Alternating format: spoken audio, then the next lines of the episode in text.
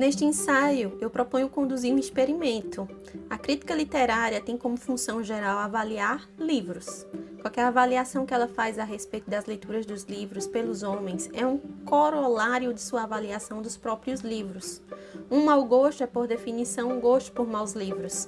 Quero descobrir que espécie de cenário resultaria da inversão desse processo. Para isso, vamos tentar descobrir até que ponto seria plausível definir um bom livro como um livro que é lido de um jeito e um mau livro como um livro que é lido de outro. Acho que vale a pena tentar, porque me parece que o procedimento normal envolve quase sempre uma implicação falsa. Eu me chamo Daiane Neves e esse é o quadro Um Livro em 5 Minutos.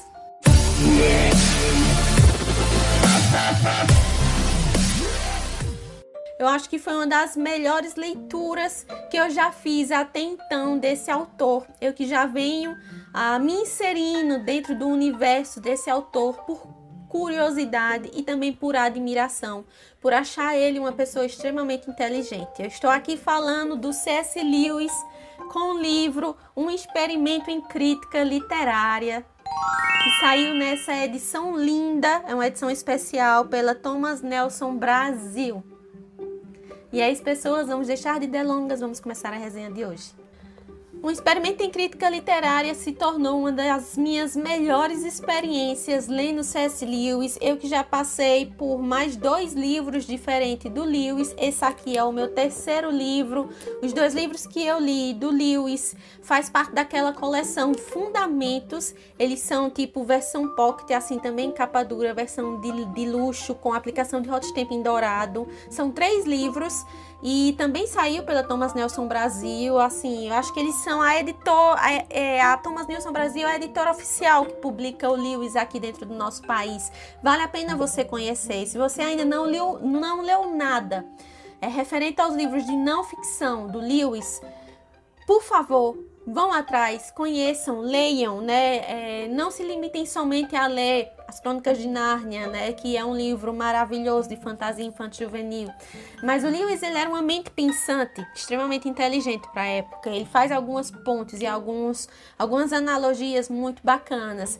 E eu me interessei demais por esse livro aqui, porque ele aqui faz uma experiência, por isso que ele está falando o título experimento, uma experiência sobre as pessoas que criticavam e que faziam as resenhas dos livros nesta época em que ele escreveu este livro e que essas resenhas eram publicadas nos grandes jornais, nos grandes periódicos da época. Eram resenhas que eram escritas por críticos bastante conhecidos e que as pessoas esperavam por essas resenhas. Por quê? Porque essas resenhas, elas tinham um peso enorme na época, porque elas influenciavam demais a, o consumo do leitor.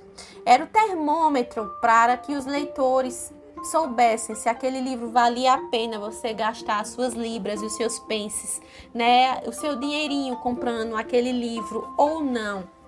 Como nós também temos hoje, tá? A gente tem tanto aí influenciadores, né, bookstagrams, em várias redes, pessoas que falam sobre livros, mas na época em que o Lewis escreve isso aqui, essa função crítico literário tinha um peso ainda maior.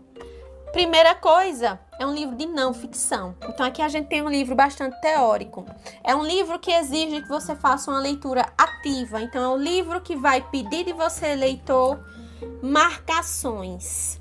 Você pode fazer um código de cores e você pode fazer o seu código de cores aqui na abertura do livro. Eu não fiz porque eu fiz no caderninho uma sumarização e lá no caderninho eu fiz, por exemplo, o verde tudo que eu achei importante enquanto passagem, tá? Você pode colocar verde, é, passagens importantes, amarelo, indagação do narrador, laranja, é, palavras-chave. Você também pode usar círculos, usando um lápis comum mesmo para palavras-chave. Você também pode riscar com um lápis comum, com uma régua, se você não quiser usar marca texto. Você também pode fazer anotações né, nas laterais do livro, tem margem para você anotar, tá? Você também pode usar post-it, como eu também usei aqui. Eu tô gostando muito desse tipo de post-it. Muito funcional, tá se tornando um dos meus preferidos. Acho que vou comprar mais, porque eu gostei muito mesmo. E nele você também pode anotar, porque ele é pautado, tá? Esse post-it. e ele não rasga a folha. A colinha dele é de post-it, então você cola e ele não rasga a folha. Então, aqui nós temos 11 capítulos, tá? Mais um apêndice. Nesses 11 capítulos, 10 ele vai estar introduzindo você a linha de raciocínio dele, tá? No último capítulo, que é o 11 capítulo, ele conclui toda a sua linha de raciocínio. É importante também salientar que aqui ele sempre introduz você ao que ele considera dentro da cabeça dele o que são leitores literatos e o que são leitores não literatos, tá? Na cabecinha do Lewis, os leitores que são literatos são os professores de literatura inglesa, são os estudantes que estão estudando letras ou literatura dentro da universidade, são essas pessoas, as mentes acadêmicas, as pessoas acadêmicas, né? São essas pessoas que realmente se formam, né, para a literatura. São o que ele considera de literatos. E o leitor não literato, segundo C.S. Lewis, é como se fosse eu e você. Nós que gostamos de ler livros populares, nós que gostamos de ler livros hypados, porque eu particularmente gosto, não vou mentir eu gosto de experimentar vários livros diferentes. Eu tenho uma. As minhas leituras são muito ecléticas, vocês já sabem, né? Eu não sou engessada em um único gênero. Então, ele faz essa introdução para a gente entender o que para ele é literato e o que para ele é não literato. E depois ele vai começando a trabalhar capítulo após capítulo por que, que ele considera o leitor não literato uma pessoa que tem uma crítica literária que não pode ser confiável. Por que, que nós não podemos confiar na crítica literária de um não literato? E aí ele exemplifica isso, tal, tal, tal, tal, tal, os exemplos e tal. E depois ele também vai trazer os literatos. E aí o que eu achei interessante é que ele também questiona, ele faz assim, por que nós não podemos confiar 100% na crítica que sai lá no jornal de um crítico super importante 100%, tipo, vendar os nossos olhos e confiar 100% naquilo que ele está escrevendo enquanto crítica. Né? Apesar de ser a profissão dele, apesar dele ser pago para fazer isso, apesar dele ser uma pessoa extremamente inteligente, apesar dele ter formação, apesar dele de fato saber um livro como tem que ser lido, mas nem tanto assim. Eu acho interessante que o Lewis fala que primeiro para a gente criticar um livro, a gente tem que receber o livro como se fosse uma obra de arte. A gente tem que admirar, da mesma forma que a gente admira um quadro dentro de um museu, da mesma forma que a gente admira, sei lá, uma peça de porcelana muito rara em um museu e que a gente fica horas em contemplação, observando aquela peça, observando a textura daquela pintura, observando a sombra que o pintou, como foi que ele conseguiu capturar aquela luz, a textura, as cores, a mistura, enfim. E normalmente quando a gente pega um livro, a gente não passa por esse processo.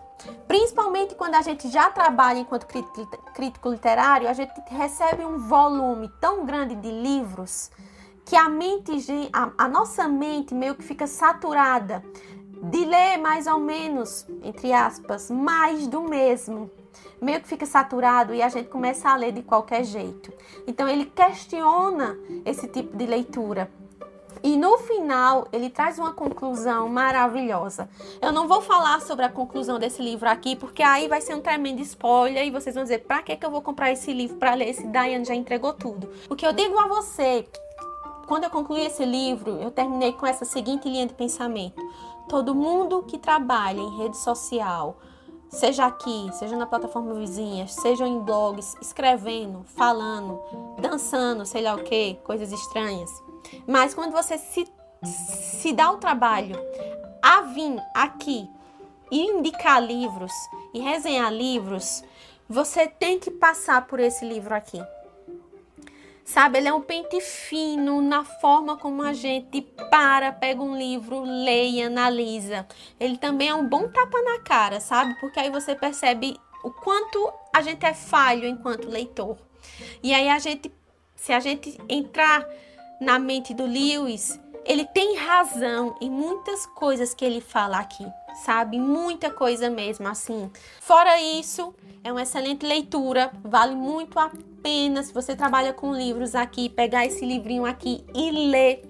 Não é uma leitura fácil, a linha de raciocínio do Lewis é muito complexa para falar algo muito simples. Então, exige de você uma leitura ativa, sim. Senão você vai ficar sem entender patativas nenhuma do que ele está querendo passar aqui para vocês, tá bom? E é isso, gente. Eu espero muito que vocês tenham gostado. E a gente se vê, a gente se fala. Até a próxima. Tchau, tchau.